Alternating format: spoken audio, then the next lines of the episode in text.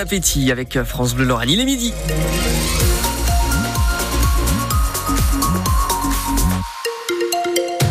La météo de ce samedi, Maxence. Eh bien, avec un ciel à, bien nuageux tout de même, euh, encore à la mi-journée, mais cet après-midi, euh, ces nuages vont disparaître peu à peu pour laisser place à de belles éclaircies. Il faut compter entre 9 et 12 degrés au meilleur de la journée à Metz, Sarreguemines et Amnéville. Point complet sur la météo du jour. Après le journal de midi avec vous, Julie Signora, ils ont fait entendre leur voix hier devant la préfecture de la Moselle à Metz. Une quarantaine de parents d'élèves, d'enseignants, d'élus mobilisés pour sauver une classe dans leur école certains ont été entendus. Hein. Plusieurs classes ont été sauvées lors de la réunion du CDEN, le Conseil départemental de l'éducation nationale, notamment celle de l'école Jules Verne de Metz-Borny. Mais ce sont 82 postes d'enseignants qui sont malgré tout supprimés à la rentrée en Moselle. L'école des quatre feuilles de Vitrin, près de Sarreguemines, par exemple, va perdre une classe malgré la mobilisation intense des parents, des élus et du personnel enseignant, Angel Yanomifa. Les trois enseignantes de l'école ont des classes parfois jusqu'à triple niveau, ce qui est très difficile, explique Stéphane Meyer, représentant des parents d'élèves. Certainement des CP seront du coup avec les maternelles à l'école, ce qui représenterait des classes quadruple niveau. Et actuellement, on est déjà sur des classes doubles à triple niveau, ce qui est très compliqué à gérer pour les enseignantes de 1 et ce qui euh, délaisse complètement l'enseignement des, élèves. Quoi. Ben, le CP, c'est quand même une année qui est charnière dans l'éducation d'un enfant et ce serait vraiment délaisser l'enseignement euh, pour juste une fermeture de poste. Le maire de Vitrin, Bernard Rohr, sait que financièrement, ça ne sera pas possible. Ça impliquera aussi d'importants travaux pour adapter les bâtiments. Ce sont deux bâtiments séparés qui ne sont pas adaptés à recevoir les autres classes. La décision est prise. La mobilisation et les blocages de l'école reprennent dès lundi. Et le rectorat de l'Académie de Nancy-Metz, de son côté, se félicite du nombre limité de suppressions de postes, alors que le nombre d'enfants, lui, est en baisse depuis plusieurs années. Il annonce par ailleurs la création de 16 postes supplémentaires de remplaçants. Un terrible accident ce matin à l'aube sur l'A4 à hauteur de Marange-Sylvange et Fèves dans le sens Paris-Strasbourg. Une voiture qui transportait quatre personnes a pris feu. Euh, deux jeunes hommes de 23 et 25 ans ont été retrouvés sans vie dans l'habitacle. Deux autres passagers ont pu s'extraire à temps mais sont grièvement blessés.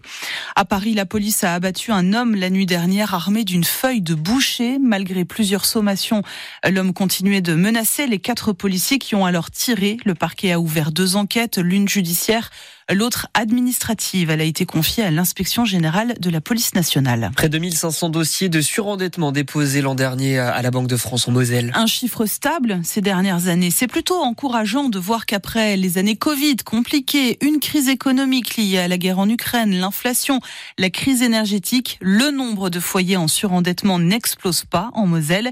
Mais une séparation, un divorce, une maladie, la perte d'un emploi, ça peut arriver à n'importe qui et on peut vite être dépassé par des dépenses trop importantes. Alors quel est le profil de ces personnes? Réponse avec Jean-Michel Clavier, le directeur de la Banque de France en Moselle. La plupart des personnes qui viennent trouver la commission de surendettement sont dans la force de l'âge.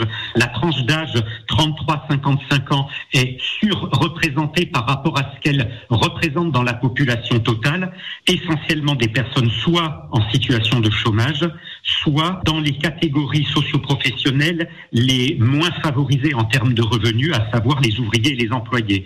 On voit aussi qu'on a une grande majorité de familles monoparentales ou célibataires. La charge de loyer est forcément beaucoup plus importante dans la globalité du revenu dont on peut disposer.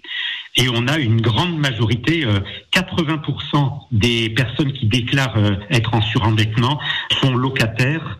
12% sont même des gens qui se trouvent être hébergés gratuitement et on n'a que 8% de propriétaires. Et la Banque de France en Moselle travaille avec euh, des associations, des travailleurs sociaux, les collectivités locales pour prévenir le surendettement. Il existe aussi euh, des points conseils budget qui proposent un accompagnement gratuit dans la gestion de vos finances. Il y en a sept en Moselle, à Metz, Famec, Thionville, Saint-Avold et Sargumines. Les Dragons veulent leur place en quart de finale de la Ligue des champions de handball. Elles en sont capables, elles le méritent même, mais il reste encore une étape à franchir, battre cet après-midi les Hongroises du FTC Budapest Metz dans cette dernière journée de la phase de poule de la compétition. C'est à 16h aux arènes de Metz. Chez les handballeurs, 18e journée de la Pro League pour Sarrebourg, 11e qui accueille Cournon. C'est ce soir à 20h30. En Ligue 1 de football, le FC Metz, désormais relégable, se déplace à Montpellier demain avec une équipe un peu mal en point. On sait déjà que Kevin Endoram et Ablaï Diallo sont forfaits pour blessure. L'attaquant chèque Tidiane Sabali a manqué plusieurs entraînements cette semaine pour des problèmes de dents. Le milieu de terrain Lamine Camara a souffert d'une angine et l'haïtien Danley Jean-Jacques a ressenti une gêne au genou. Ils sont incertains pour demain. Et puis une bien mauvaise surprise hein, pour le club d'Étanges Grande en régional 2 de football. Et pour la mairie aussi, qui a investi un million d'euros pour moderniser le stade des carrières, car malgré tous ces travaux, le district Mosellan de football a décidé de rétrograder le complexe sportif, car il manque de vestiaires.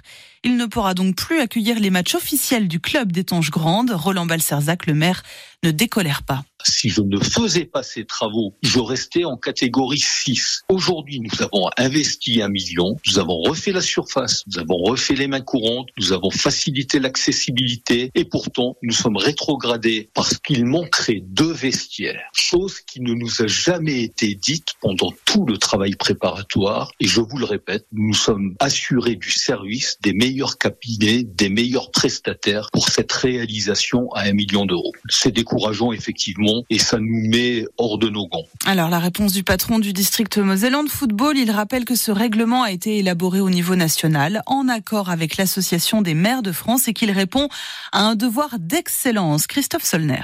C'est vrai qu'on n'est pas aussi exigeant avec une équipe qui joue en loisir et qui vient à, 12 copains avec un, un, accompagnant dans un vestiaire qu'on peut l'être, avec une équipe de R2 qui va se déplacer avec 14, 15 joueurs, avec euh, un staff d'accompagnement qui peut être de 4 ou 5 personnes et qui va donc avoir besoin d'un vestiaire avec un peu plus d'air. Et donc, quand on joue en R2, il y a des besoins qui sont supérieurs et donc notre règlement prévoit euh, le classement des installations de façon différente hein, euh, pour permettre que l'installation soit adaptée à la pratique dans le club. Et le district de foot Mosellan rappelle aussi qu'en cas de terrain en herbe impraticable, celui en synthétique pourra accueillir exceptionnellement les rencontres de l'équipe.